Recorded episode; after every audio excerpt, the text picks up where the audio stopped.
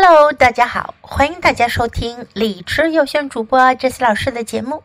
今天 jess 老师要为大家开始一个新的栏目，就是少儿慢速英语。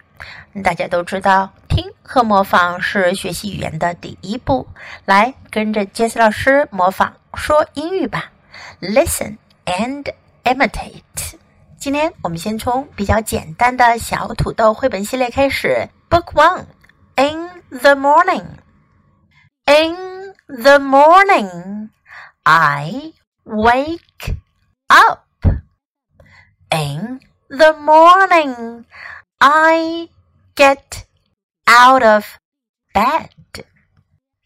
In the morning, I wash my face. In the morning, I comb my hair. In the morning, I eat breakfast. In the morning, I brush my teeth. In the morning, I get dressed. In the morning I go to school. Now, I'll say the sentences at a normal speed.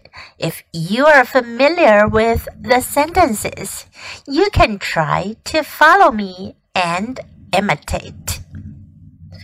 In the morning, I wake up. In the morning, I get out of bed. In the morning, I wash my face. In the morning, I comb my hair. In the morning, I eat breakfast. In the morning, I brush my teeth. In the morning, I get dressed. In the morning, I go to school. 今天的内容大家都掌握了吗？你可以在 Jess 老师的微信公众号找到这些内容哦。